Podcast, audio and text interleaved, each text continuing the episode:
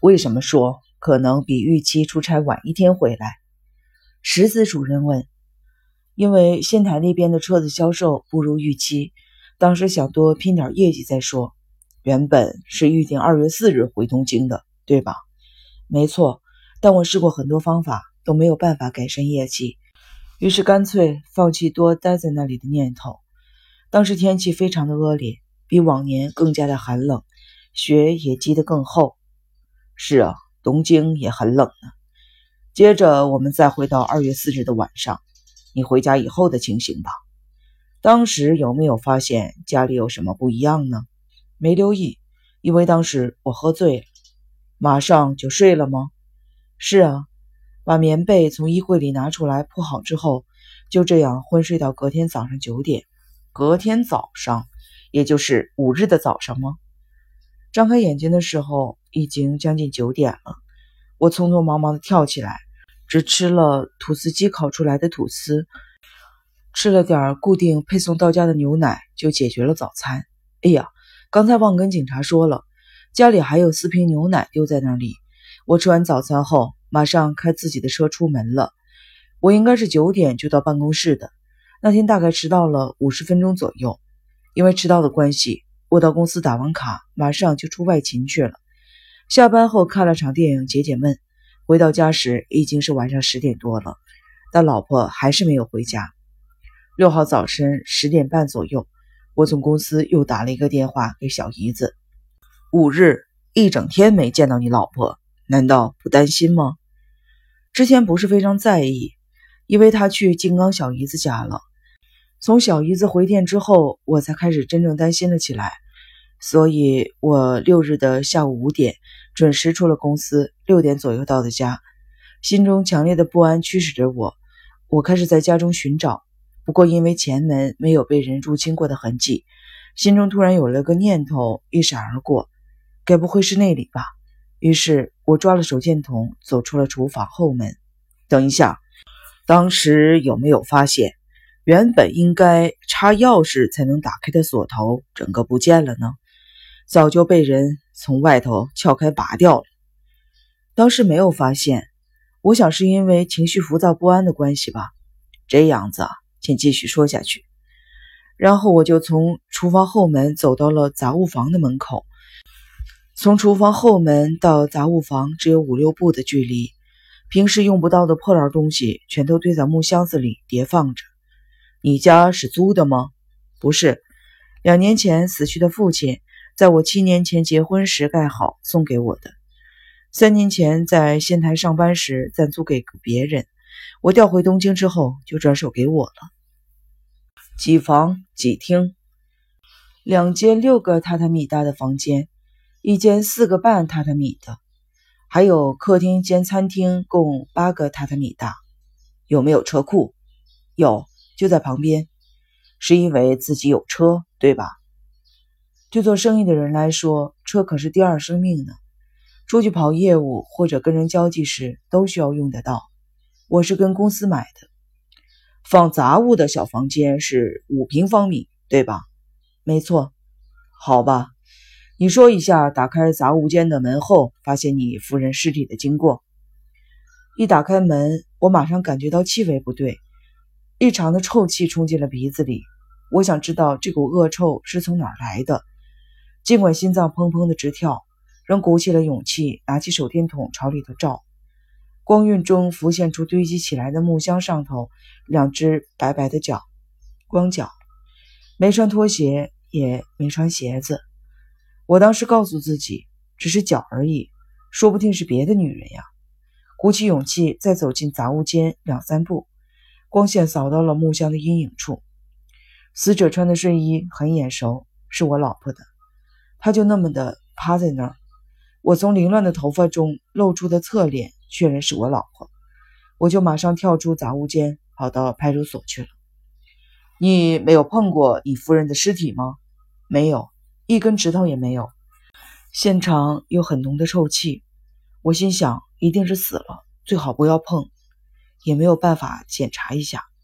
处理的很好，不过为什么不打电话报警呢？怎么还特地的跑到了派出所？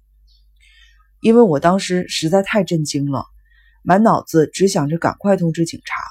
因为平时往来公司的路途中，车子总会经过派出所的门前，所以脑中第一个浮现的念头就是这里。等我事后冷静一点，才想到，原来打幺幺零电话报警会快很多。你发现夫人尸体时的情绪实在是有点儿，怎么说呢？只能说我能体会你当时的悲痛，但悲痛之余，你有没有什么直觉或灵感？为什么尊夫人会呈现这个姿势？因为老婆死前穿着睡衣，该不会是强盗闯入干的吧？不过家里并没有被翻得乱七八糟的样子，会不会是性变态偷摸进来，强暴了一个人在家的妻子呢？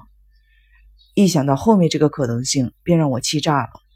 所以，就算再远，用走也得走去跟警察报案。一直到之后的解剖证实。妻子并没有受人凌辱的迹象之后，我才释怀。你跟尊夫人是什么时候结的婚呢？七年前，我二十七岁，宗子二十二岁，恋爱结婚的。夫妻间感情到七年之后的现在依然很甜蜜吗？跟热恋或新婚相比时，当然没得比了。反正就是归于平淡的感情吧。我们几乎从来不吵架。也没有太大的问题需要磨合。对了，我只对老婆有一点不满。对尊夫人的不满是指哪些方面吗？这个嘛，当然我自己的想法也是稍微任性了点儿。宗子的个性很冷淡疏离，因而我感觉不到他的热情。像这次我出差回家后突然见不到他，即便不确定他是否到了静冈找妹妹，我也不会特别的担心，因为到现在为止。他不吭一声就离家的情况已经发生过两三次了，之前也像这次一样，没有特别留下纸条说明去处就不见了人影。但是我多希望他能够多一点亲切，多一点在乎。如果要说对我老婆有什么不满的话，大概就只有这一点了，其他倒没有什么好抱怨的。接下来的问题可能会涉及隐私。尊夫人的个性很冷淡。在性生活方面也是如此吗？不会，那方面嘛，我想应该跟普通夫妻没什么两样。接下来的问题有点失礼，搜查的程序就是如此，还请见谅。尊夫人外头有没有情人呢？你有没有发现她与其他男人的暧昧关系呢？没感觉。要是有我没发现的情事，那可得另当别论。如同我刚刚跟警官讲的。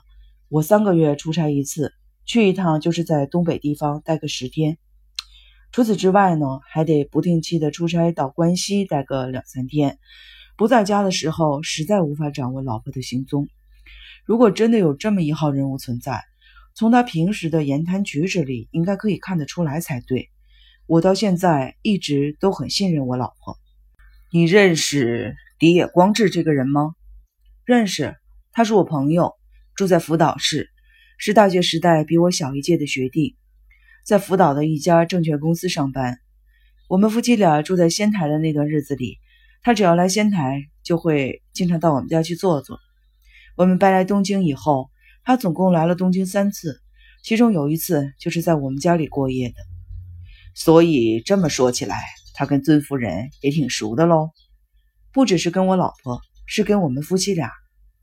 迪野先生到底有什么目的？为什么经常借住在你们家里呢？没有啊，没有什么特别的目的。大学小一届的学弟来找我们，单纯是朋友之间轻松的聊天。他跟宗子也有很多话聊。你知道这位迪野先生对尊夫人特别有感觉吗？这个问题让丽山宽阔的额头上浮现出淡淡的横纹。特别有感觉，你是指迪野暗恋我老婆吗？正是如此。其实我心里也明白，迪野当然从来没有正面跟我坦白过，也没有做出什么露骨的行为。但我就是知道他的心意。尊夫人呢？他的态度，我老婆根本就没有把迪野放在心上。这么说来，一切都是迪野自作多情喽。不过，你们夫妻俩没有讨论过迪野先生暗恋尊夫人的事吗？嗯，有，但只是小小的开个玩笑的程度。我曾经对老婆说过，那个迪野好像对你有意思。老婆回答说：“我讨厌那个人。”之后我们就没有更深入的聊下去了。即便是迪野本人在场，我老婆也会回答他同样的话吧。我们把迪野当成了一个有趣的话题，笑一笑也就过去了。你最近跟迪野先生见面是什么时候？二月二日的晚上。我因为不满意自己最近的业绩，突然想到自己以前的在仙台的老客户，所以搭电车去仙台拜访了他。呃，对方经营一家名叫山下喜事的海产贸易公司。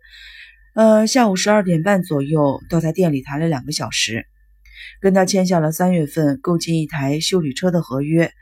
因为成功的卖出了一辆车嘛，所以我非常的开心。来福岛一趟就值回票价了。